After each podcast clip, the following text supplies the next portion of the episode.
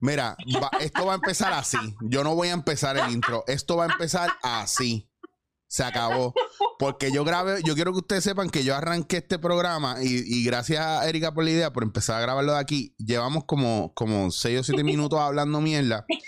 Y yo no le había dado el botón de grabar. Yo siempre chequeo abajo si está grabando y cuando lo veo todo en cero, de verdad me molesté. Así que, Erika, dame un segundo, quédate ahí. Voy a hacer el intro normal ahora, pero ya esto arrancó.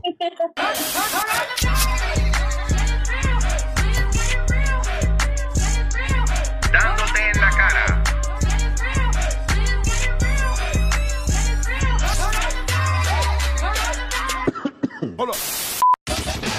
Estás escuchando Dándote en la cara. Dándote en la cara. Señoras y señores, seguimos en cuarentena. Estoy dándote en la cara. Y hoy tengo una persona con el cual usted se quiere encerrar en esta cuarentena porque la primera vez que hicimos un episodio de Dándote en la cara, todo el mundo me escribió prácticamente algo que insinuaba eso. Eh, tengo con ustedes a la señora Erika Michael. Mira, pup, oficial. Papelón City Productions. Esa es la que hay. Oye, estamos vivos y eso es lo que lo demuestra. Mira, papelones, wow.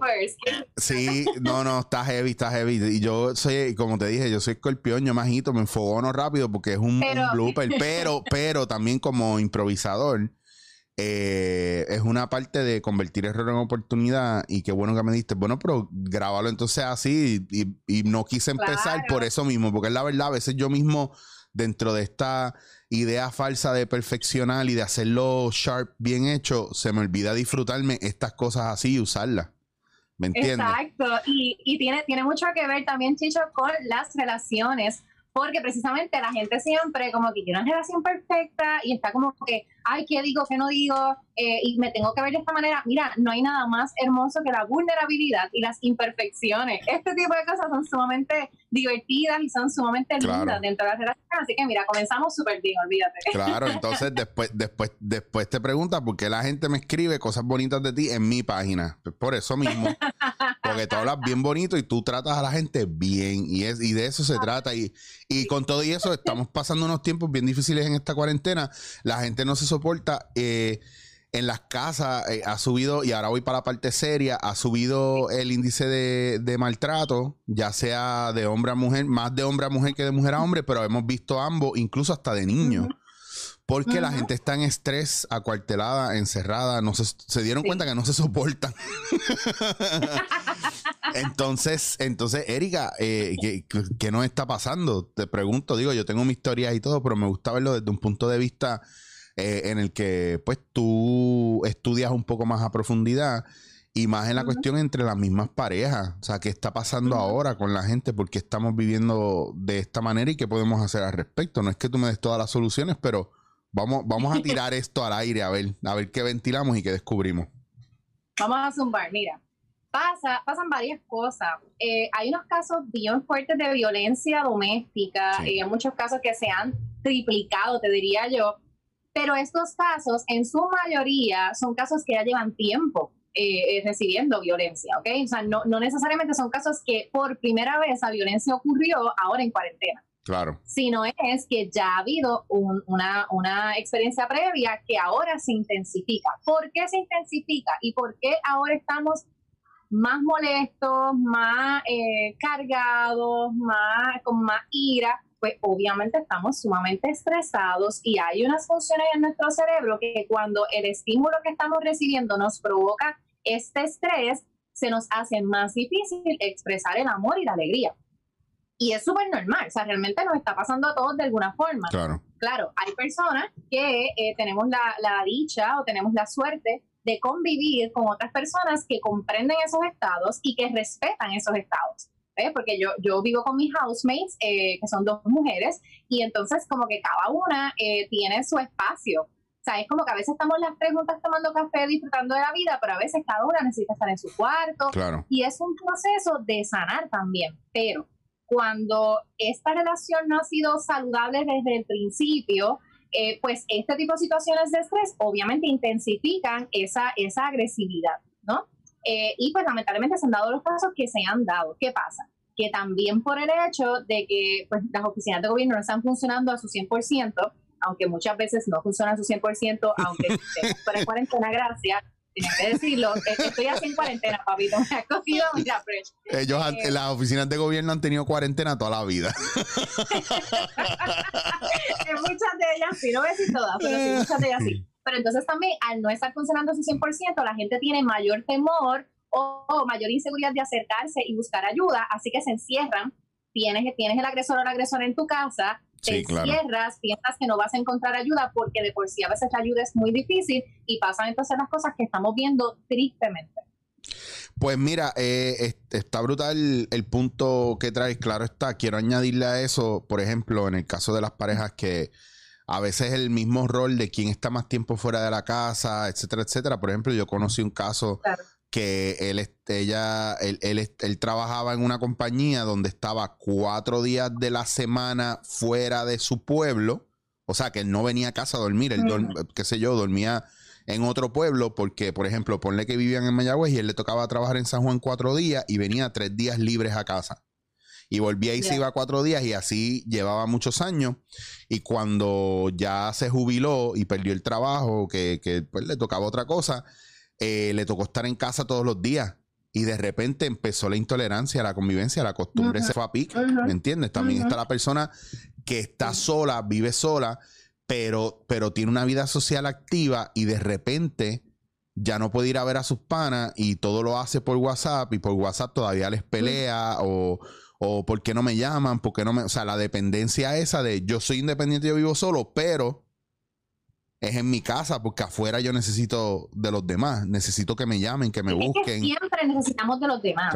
Yo, creo que algo, algo que ha pasado mucho en este tiempo de cuarentena es el hecho de que nos dimos cuenta que no podemos abrazar nuestros bienes y nuestro dinero, sino que necesitamos mm. gente, necesitamos gente en nuestra vida. Mira, yo, yo, tú no sabes la cantidad de veces que yo he soñado que abrazo gente. Claro. o sea, durante ese tiempo yo, yo, tengo mi perrito, yo lo, lo, lo todo y lo abrazo, digo, pues, eh, con él no tengo distanciamiento físico, pero, pero sí ha sido un proceso de que la gente se ha dado cuenta cuánto nos necesitamos los unos a los otros. Y, es, y para mí, yo, o sea, cada, experiencia como esta que verla como una oportunidad.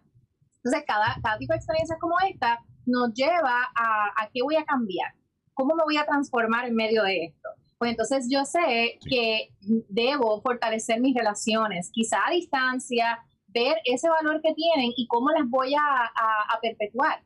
¿Qué tipo de, de, inversión voy a hacer en mis relaciones para poder perpetuarlas a pesar de no poder vernos y estar en contacto físicamente? Sin mencionar que el yo digo que el tiempo de dating y el estilo de dating va a cambiar. Las relaciones van a cambiar luego de este tiempo de cuarentena. Sí, yo lo veo, no, no, no, es que lo veo pasando, lo veo pasando, este, incluso vámonos más lejos, o sea, no solamente la manera de, dating como tal, sino el mero hecho de que había una forma en la que estaba funcionando todo, eh, eh, especialmente, mm, ¿cómo te digo? En todo lo que tenía que ver con... Eh, tú sabes que estaban em, las aplicaciones estas que era para dating, etcétera, etcétera, etcétera. Pues como todo esto ha cambiado, pues definitivamente ahora con la situación y el no te acerque, no te puedo tener, ¿me entiendes? Toda esa, e, esa cuestión va a ser también, ojo, llevamos tiempo que, no nos vemos, cruzamos en la calle con la gente, nos estamos deshumanizando. Estamos creciendo, o sea, hay una cosa bien importante que la gente no se da cuenta, que a nivel psicológico estamos volviéndonos más fríos en cuanto a las personas y es el miedo, el miedo a la proximidad, el miedo a, uy, déjame alejarme porque se me puede pegar esto. ¿Me entiende? Entonces, eso, para mí, eso, dentro de todas las cosas que están pasando, es la más que a mí personalmente me asusta. Porque entonces también la comunicación eh, entre nosotros va a cambiar. Ya no te voy a decir las cosas de manera dulce y tranquila, ya no voy a resolver hablando. O sea, porque ya me pasó en el correo, una señora prácticamente me brincó encima. sí, porque, porque según ella, yo no estaba guardando distancia social y era ella la que estaba mal todo el tiempo. Pero nada, no voy a decir nada, no voy a decir nada. Yo tranquilo, pero veo la, esa parte de, deshumanizarse, esa parte de, ser más rough Y entre parejas que no se puedan abrazar, yo extraño mucho no salir a darme un café y ver a mis panas de los baristas y darles un beso y un abrazo y compartir con ellos y hacer los barbecues, ¿me entiendes? Me está, yo le estoy cogiendo un gustito a quedarme en casa. Yo que estoy todo el tiempo en la calle. claro. y con todo eso, y con todo eso, guardo el fin de semana. Así que en el fin de semana que no me llamen de trabajo porque yo ni grabo podcast, ni hago live, ni nada de esas mierdas. O sea, es como que... Uno, rutina, uno va creando su rutina en, el proceso también. ¿Has, sentido en el proceso, te, te, has desesperado? O sea, yo, yo, yo tuve un día que me estuve melancólico por la mañana como que me senté a verme un café y me, y me vino una melancolía y una tristeza, una tristeza de algo que no sentía hace tiempo, de extrañar el, estar entre gente y el estar trabajando. Y lo sentí, lo extrañé por un momento. Eh, y, como que se, o sea, se me lo permitió. Bueno, no, no te lo voy a negar. O sea, lloré, un poco, me dio como un.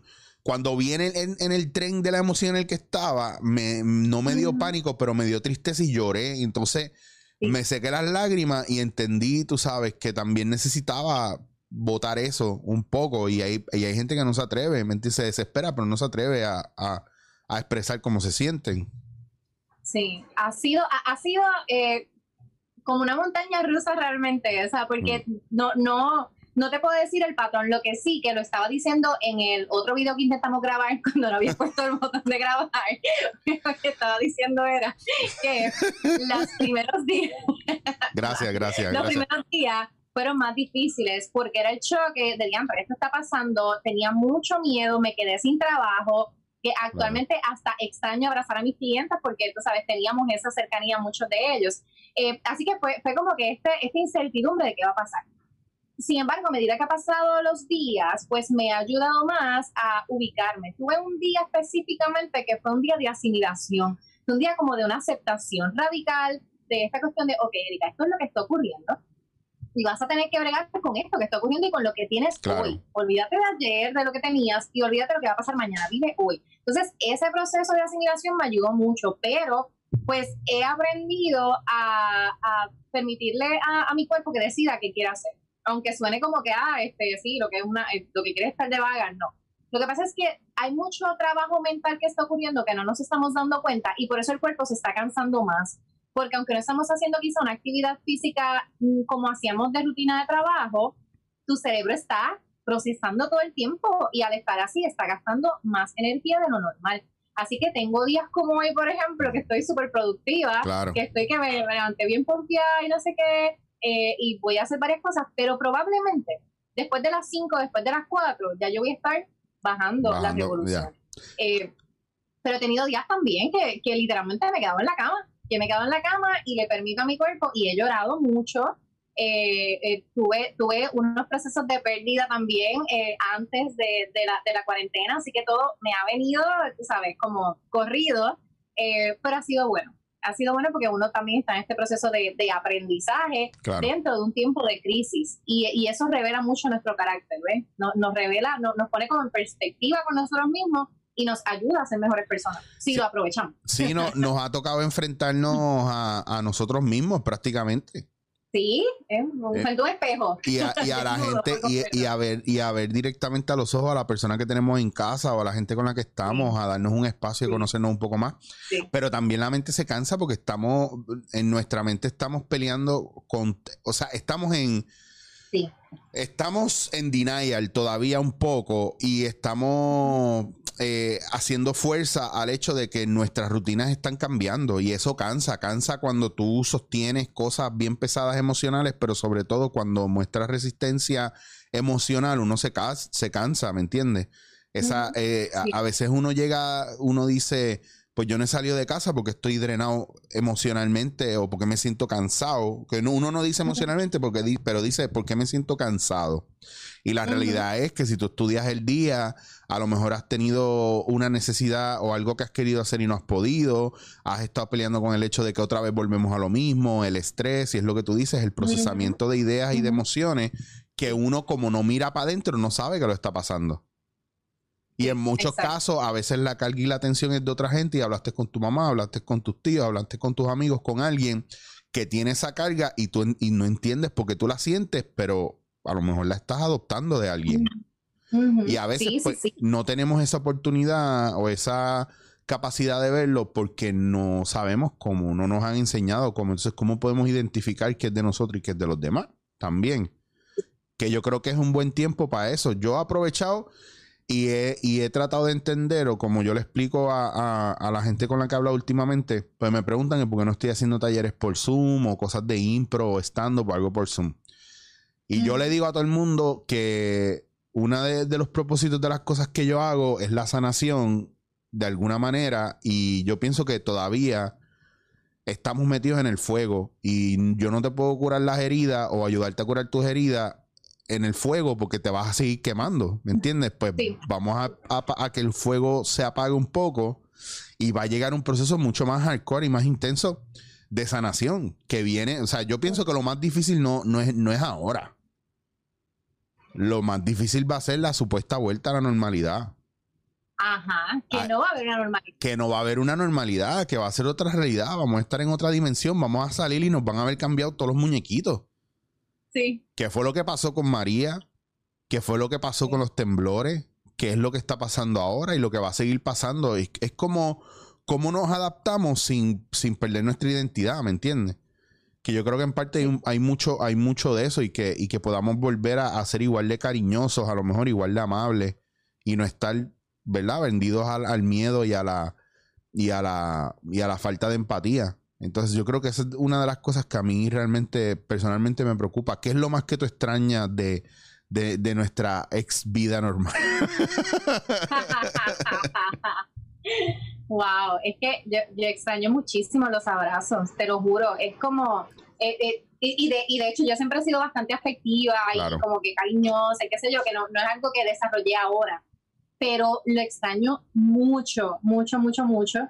Este, más que todo a mi familia, porque obviamente a la gente, pues si, si no los veía constante, pues a los abrazo cuando los vea pero a mi familia, eso es todo el tiempo, o sea, es como que mi mamá y yo somos, olvídate, bien unidas, entonces como que ahora no poder tener esa cercanía con ella, pues obviamente nos llamamos por FaceTime y hacemos cosas así, pero, pero no es lo mismo. Pero ella vive, ella vive lejos de ti.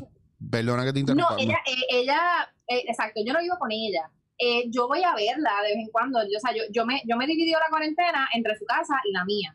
La, con todas las debidas precauciones que pueda, pero, pero es algo eh, saludable para todos. Claro. Eh, me, ayuda a desconectarme un poco de, mi casa y conectar con ella y viceversa porque ella está sola, básicamente.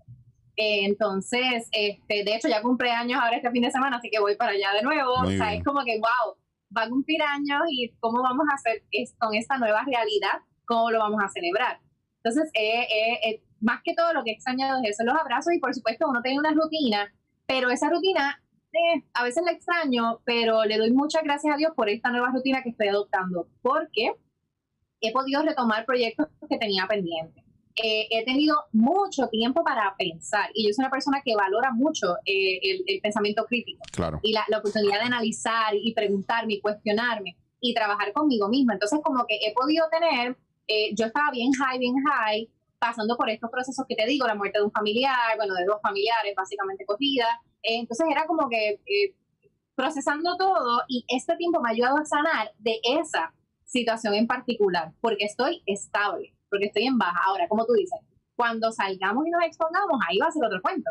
Ahí entonces es que va a empezar otra aventura. Pero, pero yo le apuesto a nosotros y algo que siempre, pues yo estoy ofreciendo mentorías también, algo que siempre yo le digo a la gente es como que tenemos que confiar no en el gobierno, no, no en la salud en general, no, no, tenemos que confiar en que nosotros como seres humanos, en nuestra estructura, hemos sido diseñados con la capacidad de adaptarnos a las cosas, de transformarnos. De esta, el ser humano es moldeable en muchas áreas. Si nos resistimos a eso, vamos a, a, detenernos por completo. Si nosotros fluimos en esto que está aconteciendo y aceptamos esta realidad de lo que está ocurriendo, y podemos entonces nosotros eh, vivir con esa realidad y disfrutar esa nueva realidad. Vamos a sobreponernos más fácilmente, pero tenemos que aceptarla. Generalmente, e, este tipo de cosas no es una crisis la situación. La crisis es todo lo que revela esta situación. Porque esta situación revela que ya hay unos problemas a nivel gubernamental, por ejemplo, eh, que muchos de nosotros ya lo sabíamos, eh, que también revela que hay áreas de tu vida que no has sanado, que hay áreas de tu vida con las cuales tú no puedes convivir, no con otra persona, contigo mismo, contigo misma. Así que estas, estas situaciones revelan esas crisis internas y es tiempo de ubicarnos. O sea, para cuando hay un caos es porque algo está desordenado. Pues es tiempo de ubicarnos y ordenar para que entonces el caos disminuya y el caos externo no afecte tanto el caos interno. Que está genial porque a veces la gente piensa que uno está en una situación crítica negativa y, a veces es bien importante lo que puede hacer el fuego con uno y cómo lo puede transformar y, no tener y no tener miedo a, esos cambios y es lo que tú dices eh, esto lo que ha hecho es destapar la caja de Pandora y nosotros ver dónde está el problema. Y el problema mayor es que nosotros sabemos dónde está el problema, pero hacemos la vista larga. Lo que yo le digo, lo que yo le digo es, es, el síndrome de la servilleta en el suelo. Y es el que ve, hay una servilleta en el suelo y hace esto. Mira, wow, no la vi. Como no la vi, ¿qué pasa? No la toca recoger. Ya está. Ah, eso no es mío, yo no lo tiré. Está ahí y ensucia y me molesta, pero yo no lo tiré, no lo voy a recoger. Ah, y si lo recojo y alguien escupió algo hacia ahí, después me da algo a mí, entonces empiezan los miedos. Y, es, y es, no, eh, pero, ah, pero vamos a buscar quién, ah, vamos a buscar un culpable de eso, para echarle toda la culpa y la culpa es de ellos. Y nosotros como víctimas, es culpa tuya, me dañaste la vida porque tú, tú, tú, tú. Y en estos momentos ya no es eso. ¿Me entiendes? O sea, eh, una de las cosas que está pasando es la desinformación y la gente como está reaccionando, está eh, expresando, esto es una impro, en masa. Y yo veo, y sí, es una impro, es una impro en masa y la historia, la historia comienza con una pandemia, 321 impro. Y, y, las consignas son lo que está pidiendo el gobierno, diciendo el gobierno, y la gente está reaccionando de acuerdo a eso. Entonces, la consigna es, eh, va a haber un toque de queda. Todos los supermercados van a cerrar. Impro. Y todo el mundo se vuelve loco ir a los supermercados acabar con lo que hay en las góndolas y no le importa quién está al frente. Eh, tiene que haber distanciamiento social, nadie se puede tocar, nadie se puede abrazar, nadie se puede. 3, 2, 1, impro. Sigue la regla, te vamos a destruir, te vamos a matar, tú que nos vas a pegar la enfermedad. Es eso. Entonces están como locos, o son muy malos improvisadores. o sea, si fuera una clase de impromía, no, o sea, le faltan colgado 20, clases más para trabajar en equipo porque están perdiendo esa parte. Sí. Y yo creo que es una de las partes más importantes. Eh, y por eso me, quería hablar esto contigo y quería que profundizáramos un poco. Eh, hoy te voy a soltar temprano porque te quiero, te quiero utilizar más veces. claro que sí. Este, van a estar contentos por eso. chachi, ya tengo dos o tres que no saben que estoy grabando esto contigo y ya están afilando los colmillos diciendo, ¿por qué yo estoy afilando los colmillos? Porque lo que viene es masacote. eh, ah, no, espérate, que eso tiene copyright. Anyway, a lo que voy con todo esto y que es bien importante, eh, ¿cómo, ¿cómo, mejoramos nuestra calidad de vida en estos tiempos? Para ir cerrando esto, o sea, ¿qué, qué, qué ejemplos o qué, o qué consejos tú le puedes dar a la gente, nos puedes dar para mejorar eh, e, estos, en, la calidad de vida en estos momentos? Mira, tenemos que confiar en que esto va a pasar. Y no estoy diciendo que va a ser rápido, no estoy diciendo que todo va a ser como antes, es que va a pasar porque todo en la vida pasa. Todo es movimiento y nada es estático, así que esto va a pasar. Así que debemos procurar poder disfrutar del momento que estamos viviendo y ser agradecidos con lo que estamos experimentando. Eh, y no te lo dice una persona que tiene un positivismo eh, tóxico o lo que sea, te lo dice una persona que ha pasado por pérdida, pero es una persona que también se ha tenido que levantar de, de, ataques de pánico, de procesos de, ansiedad muy fuertes, así que sé de lo que te estoy hablando. Y es una cosa de, de como que poder nosotros aceptar nuestra vulnerabilidad. Nada es seguro. Eh, los bienes económicos no son seguros. el que tú tengas esto no es seguro nada. So, tienes que poder disfrutar lo que estás viviendo ahora. Es la mejor oportunidad para eso, porque esa aceptación de lo que estás viviendo ahora te va a fortalecer para poder cada día tener un nuevo propósito, un nuevo propósito. Y eso es lo que realmente nos va a sostener y desarrollar las relaciones, aunque sea con ciertas limitaciones físicas por el momento, validar y valorar esa gente que está, que está a nuestro lado. Mira, aprovechar, enviar ese mensaje de texto, hacer esa llamada, eh, escribir esa carta, lo que sea. Lo más importante que tenemos son las relaciones y es lo que debemos procurar en este tiempo. Pues mira, yo no te voy a preguntar más nada, no voy a hablar más nada contigo. Yo lo voy a dejar aquí ahora porque esto se va de todo al final va a terminar volviéndose un part-time para ti. porque la gente me lo pide y porque tenemos muchas cosas de las que podemos hablar que yo sé que pueden ayudar mucho a la gente de un punto de vista diferente. El punto es que, que nosotros, yo sumando a lo que acabas de decir, pienso que debemos vivir el día a día, porque estamos en momentos de vivir el día a día, no hacer planes a largo plazo todavía porque está cambiando constantemente y si usted es una persona que usted no puede, usted no puede sacrificar los planes que usted tiene porque el universo decidió que no iba a permitir que usted se los diera porque usted no está en sintonía. Si usted no es capaz de eso, pues usted va a sufrir mucho. Entonces, las reglas que siempre he aprendido que son parte del credo del improvisador son todo suma, nos adaptamos a cualquier condición según lo que haya y convertimos el error en oportunidad. Y si usted no empieza a trabajar esas cosas, usted va a sufrir mucho. Entonces, viva el día a día viendo cómo va a resolver y qué va a hacer, pero sobre todo edúquese en estos momentos, aprenda cosas nuevas. No tiene que ser una universidad online, pero busque, hay tutoriales. Yo he aprendido tanto por tutoriales de YouTube y le agradezco a todos los millennials que hacen tutoriales en YouTube que han podido permitirle a un tipo como yo, que no necesariamente va a volver a la universidad pronto, pero a aprender cosas nuevas como montar mi podcast o hacer los postres que estoy haciendo aquí con harina de, almendra y bajando de peso gracias a gente espectacular y a tutoriales de, YouTube, aunque usted no lo crea. Así que... Aprovecho el tiempo, disfrute. Claro, claro.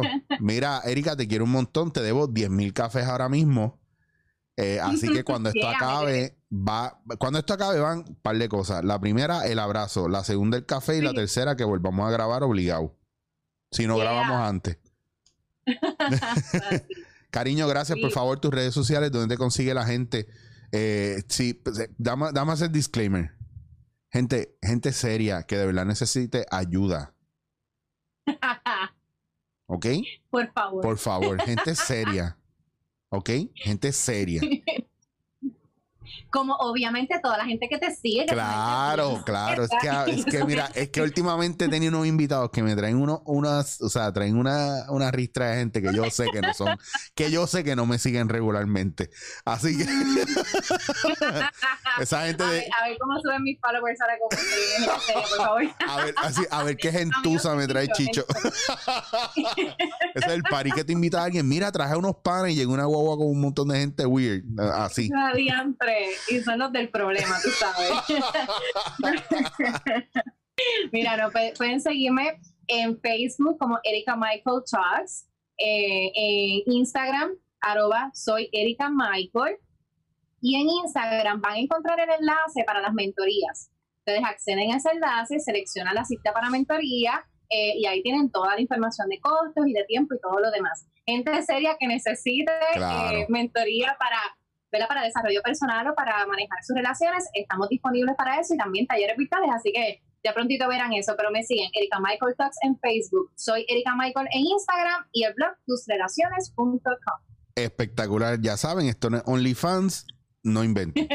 ¿Ok? Así que es que yo tengo que hacer el disclaimer porque y me van a escribir a mí, me van a escribir a mí, ya yo sé lo que viene por ahí. Eh, Erika, nuevamente, gracias un millón, te quiero un montón. Eh, ya sabes que estamos ahí a, una llamada de, o a un mensajito de distancia por ahora. Eh, ya saben todos ustedes, si quieren, si están escuchando esto y quieren ver a Erika o obviamente me quieren ver a mí, claro está, pues pueden ir a chichoguasier.com, si no, en su plataforma favorita de podcast. Esto fue Dándote en la cara. Erika, muchas thank you. Será hasta la próxima. Esto es Dándote en la cara.